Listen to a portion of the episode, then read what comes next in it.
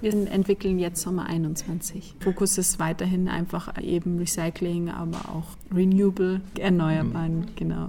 Ich würde sagen, es wird immer schneller. Also ich finde, es gibt keine klaren Trends mehr, beziehungsweise man bekommt ja heute überall alles. Großes Thema ist immer noch das Thema Mikroplastik. Wir stellen auch Vlies her. Was ist unsere Antwort darauf?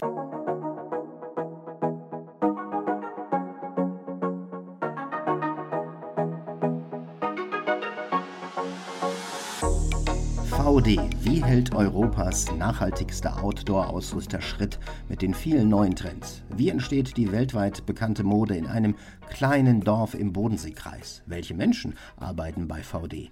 Diesen und anderen Fragen gehe ich im ersten Podcast aus der Reihe Textil kann viel von Südwesttextil nach. Schön, dass Sie dabei sind. Mein Name ist Tobias Holzer.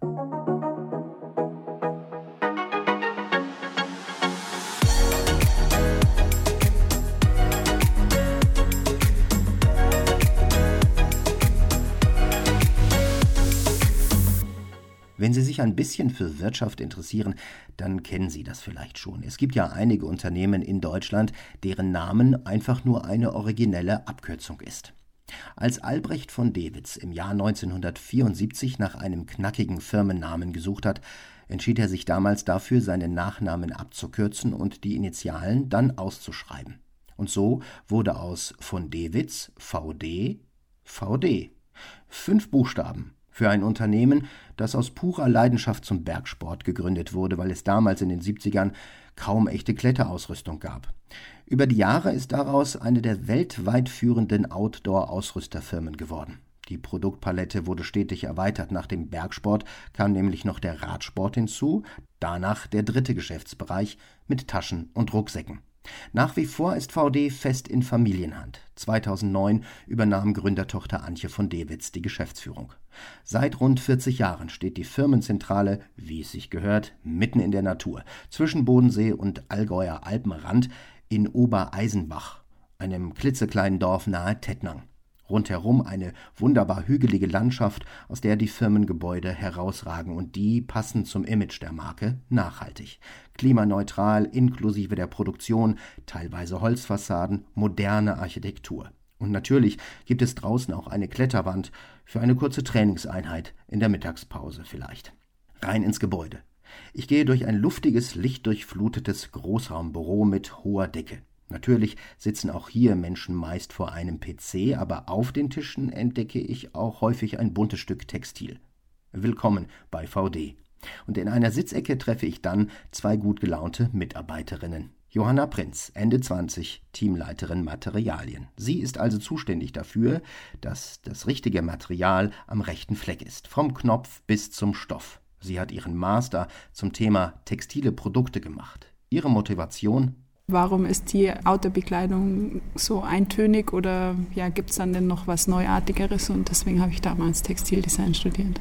Zwischen uns sitzt Anja Fladerer, Anfang 40. Sie ist Produktmanagerin und hat schon vor vielen Jahren bei VD angeheuert. Ich habe Bekleidungsdesign ähm, studiert, also sprich Modedesign und bin dann über mehrere Umwege dann schlussendlich in der Outdoor-Branche gelandet, weil ich das Schnelllebige von der Mode nicht so sehr gemocht habe und mich eben auch sehr eher für das Sportliche interessiert habe. Als Produktmanagerin managt sie Produkte, aber was heißt das eigentlich ganz genau, Anja? Produktmanagement heißt, ähm, sich mit den Trends tatsächlich auch äh, der Outdoor-Branche äh, zu beschäftigen, sprich äh, enge Zusammenarbeit mit Materialien, was gibt es für neue Materialtrends, ähm, dann, was gibt es allgemein für neue Innovationen, egal ob im Schuhbereich, ob es ums Thema Leichtigkeit geht, ob es um Schutz geht. Und schlussendlich natürlich die Preise, wohin, welche Preise darf man am Markt haben, ähm, wo sehen wir auch Potenzial, um was verkaufen zu können. Also so dieses ganze Zusammenwirken eigentlich so drum Management, so diese ganze Abwicklung und Zusammenbringen der verschiedenen Abteilungen, um eben zum Schluss das bestehende Produkt zu haben. Mit den Trends ist das ja wie in jeder Branche so eine Sache. Wer erkennt sie? Wer setzt sie? Wie langlebig sind sie? Kann man selbst welche kreieren?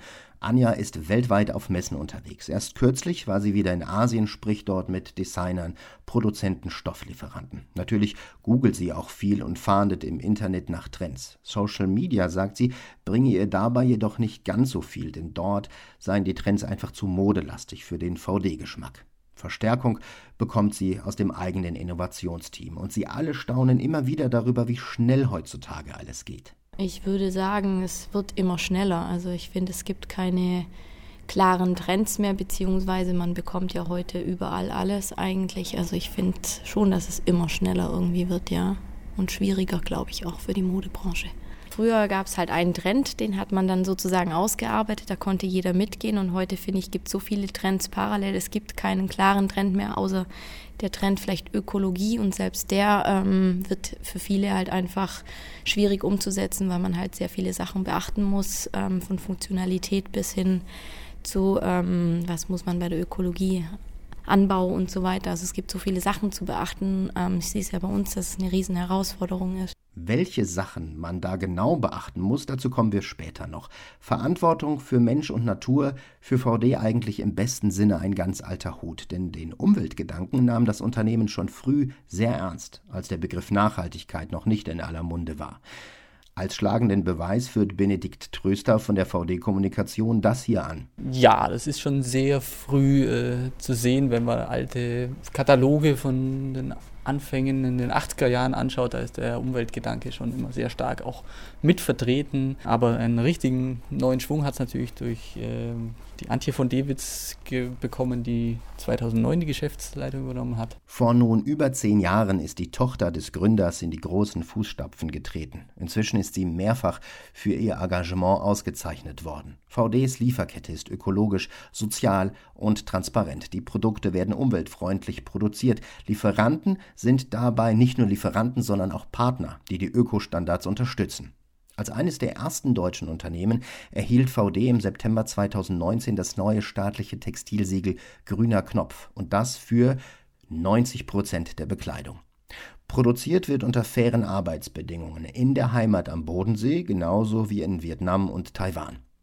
VD arbeitet seit jeher anders, sagt Johanna. Weil VD sich die Ganzheitlichkeit sozusagen anschaut, das ganze Produkt, den Produktzyklus. Also das heißt, es geht bei uns nicht nur um das, wie wird es produziert, also faire Arbeitslöhne, faire Arbeitsbedingungen, sondern wir gehen auch in die Materialien, schauen, dass eben nicht nur zum Schluss keine Schadstoffe mehr in den Materialien sind, sondern dass schon in den Städten, also in den Fabriken, wo die Stoffe zum Beispiel gefertigt werden, da auch keine Schadstoffe entstehen, ähm, das Abwasser reguliert ist und solche Sachen. Also das heißt, wir fangen auch bei den Materialien an. Wir schauen uns auch an, wie kann man das Produkt danach reparieren. Ja, wie kann man das Produkt reparieren? Antworten gibt's darauf in jedem VD-Store beim Reparaturservice oder auch online. Da gibt es Anleitungen, wie man selbst mit etwas handwerklichem Geschick die gebrochene Schnalle am Rucksack oder den defekten Reißverschluss an der Lieblingsjacke austauschen kann, damit diese eben nicht so schnell wie eine Million Altkleider pro Jahr allein in Deutschland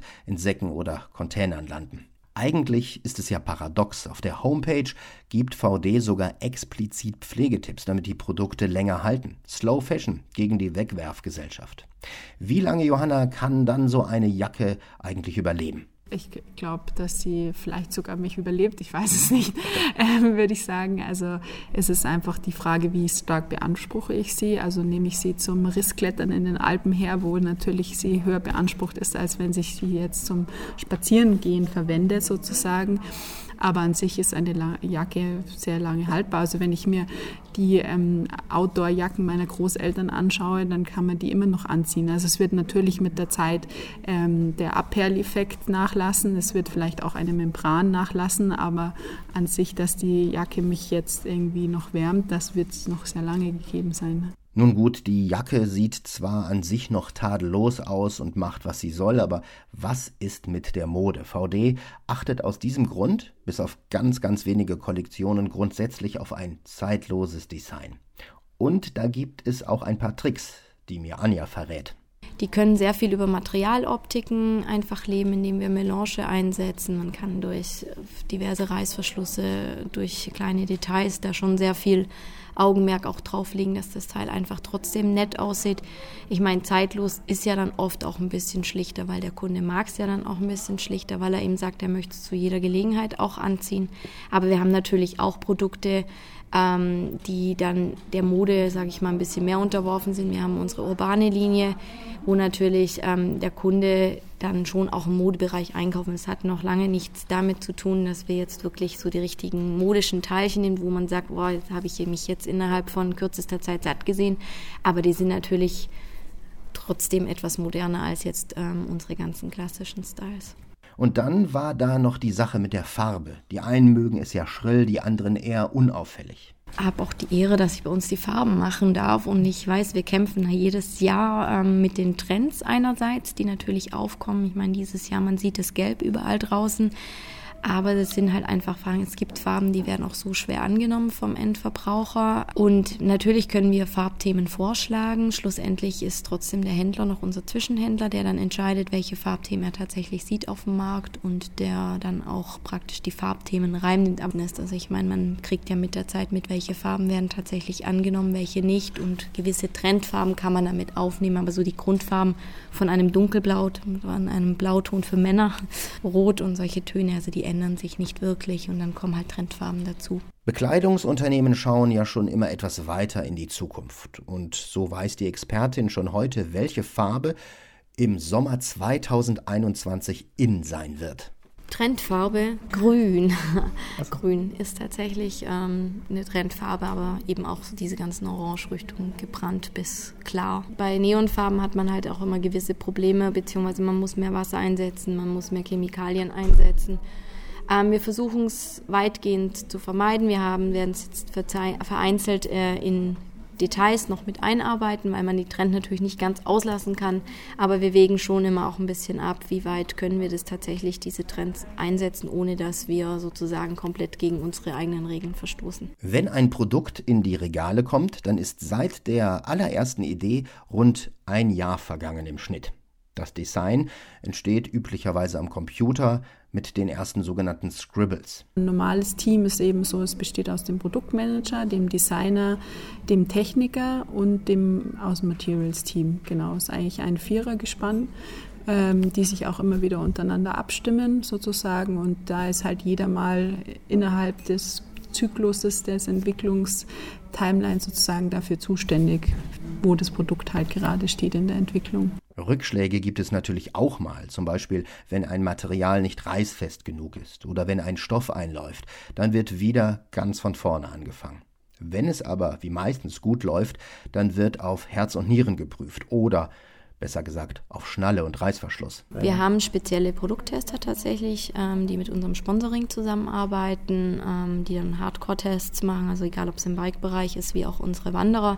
Wir haben aber natürlich auch äh, so Standardtester hier. Jeder kann bei uns testen, der die richtige Größe hat, sage ich mal. Man sieht es dann auch besser. Also wir tragen auch selber unsere Sachen natürlich, ähm, weil ich sage mal, selbst ist man am kritischsten. Also bei jemand anderen sagt man dann ja, passt, aber für sich selber merkt man dann schon, oh, hm, das muss man nochmal verbessern. Aber irgendwann ist dann noch immer der ganz große Tag gekommen. Aber wenn die ersten Muster sozusagen kommen und wir unser Vertriebsmeeting haben, wo wir das Teil sozusagen das Baby an den Vertrieb weitergeben und der das verkauft, das ist schon, also man ist schon stolz drauf, keine Frage. Aber man ist natürlich mit dem Kopf auch schon wieder bei den neuesten Sachen, die, man ist dann schon wieder ein Jahr weiter, was kommt als nächstes. Aber ja, man, natürlich ist man stolz auf seine Produkte. Wie man es auch dreht und wendet, es wird alles im Zeichen der Erneuerbarkeit stehen, so viel ist klar. Es wird viel der Fokus auf Recycling gelegt, wo man einfach sagt, was gibt schon Bestehendes auf dem Markt. Das Einfachste ist vielleicht so von der Flasche zur Tasche. Also so, ich habe die ähm, Getränkeflasche und daraus mache ich das Garn für meine Tasche. Wir haben äh, ja im letzten Jahr eine Kollektion gebracht, ähm, sogenannte Green Ship Core Collection hieß die, so mit dem, was wir sagen, das ist das nachhaltigste, was es an Materialien auf dem Markt gibt. Im Outdoor-Bereich haben dafür auch selber Materialien entwickelt. Großes Thema ist immer noch das Thema Mikroplastik. Wir stellen auch Vlies her. Was ist unsere Antwort darauf? Vlies ist mit einer der Hauptverursacher. Und haben da auch im Zuge der Green Chip Core Collection einen Tencel-Vlies entwickelt. Und da ist es eben so, dass diese aufgeraute Seite an der Innenseite aus Tencel besteht und diese Fasern sind es, die sich eigentlich dann überwiegend ablösen. Und das heißt, diese Fasern lösen sich im Meer dann einfach auf. Das heißt, ähm, das ist sozusagen unsere Antwort auf Mikroplastik.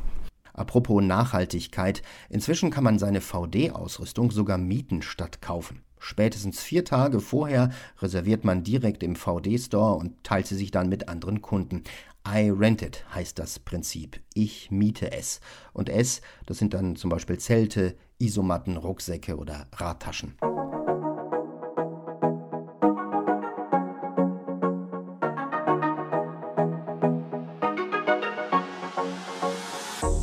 Textil kann viel. VD ist ein guter Beweis für diesen Slogan. Ich hoffe, Sie haben ein paar interessante Einblicke ins Unternehmen bekommen und sind auch beim nächsten Podcast aus der Reihe Textil kann viel von Südwesttextil dabei. Bis dahin.